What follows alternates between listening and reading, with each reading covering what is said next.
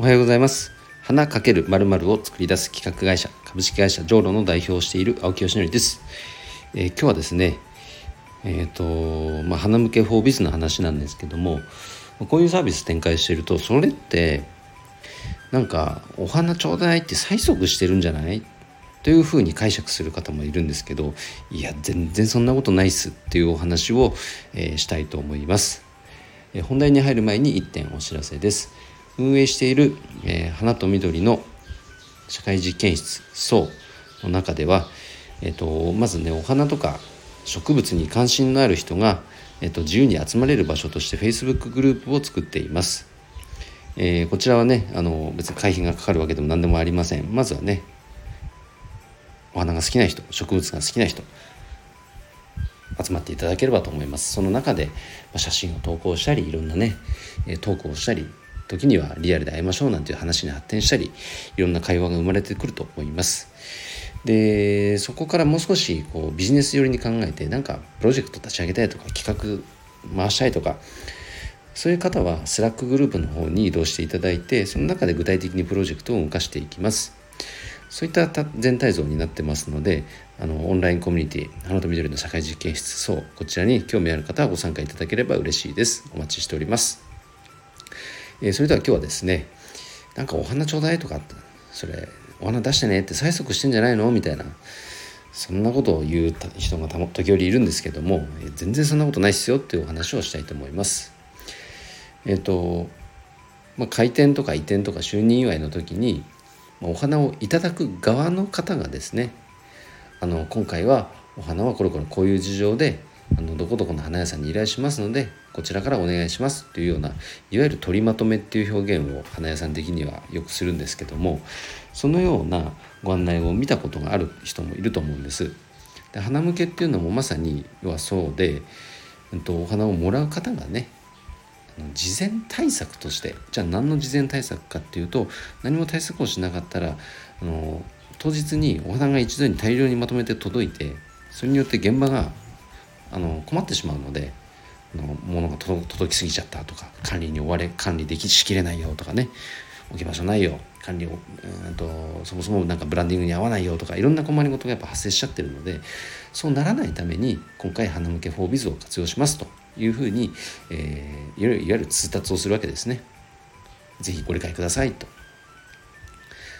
で取りまとめっていうのもまあ基本的には同じような趣旨で皆さんご理解くださいこちらでお願いしますっていうふうにやるんですけれどもそれを見るとなんかお花を出せって言ってるように感じるとかまあ時にはね金額指定してあったりすると、まあ、そのように感じてしまう気持ちももちろん理解できるんですけどいずれにせよでも元をたどると現場がやっぱ困っちゃうからそうならないための対策なんですよ。そこをなんかこうすっ飛ばしてね部分解釈というかをしてこれお花を出せって強要してないかみたいな風に解釈しちゃう方もいるんですけど一言もお花をくださいとかなんて、まあ、少なくとも花向けフォービズの中では言ってないんですね。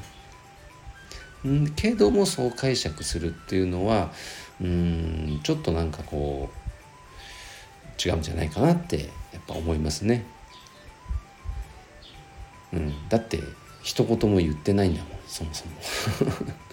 それ以上なんで説明したらいいんだろうな。困っちゃうから困らないためにこのサービス使ってるんですっていうだけなんですけどね。それ以上何者でもないというか。で確かにじゃあそのページを覗いてみたら「はい金額2万円です3万円です」ってなってるといやそれはちょっと違うんじゃないのって感じる気持ちはわかる。ので金額の指定っていうのは僕別にしてません。あの一口も5,000円でかける何口か、まあ、法人さんだと大体今までの統計上を見るとやっぱり1万5,000円前後で着地する企業様が圧倒的に多いのでだ5,000円からねあの5,000円刻みで何口か選べるように設計しておけばその自由度もあるしあの一方で自由ですもういくらでもいいですよってなると逆に困っちゃうっていう人も今までの統計上いるんですよ。だからある程度のあのこうですよっていう指定というか道筋を見せてあげる。そういう意味で一口5,000円っていうのを設けたわけなんですね。というまああえて指定というならばそれがあるぐらい。なので非常に送りやすいんじゃないかなとむしろお祝いをしやすいんじゃないかなと僕は思ってるわけなんですけれどもそこは是非ね、まあ、言っても、時間はかかると思います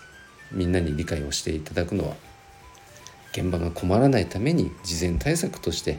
この花向け 4biz というサービスを使っていますと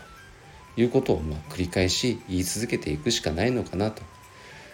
で実際のねその施工案件が増えてくればああなるほどこういう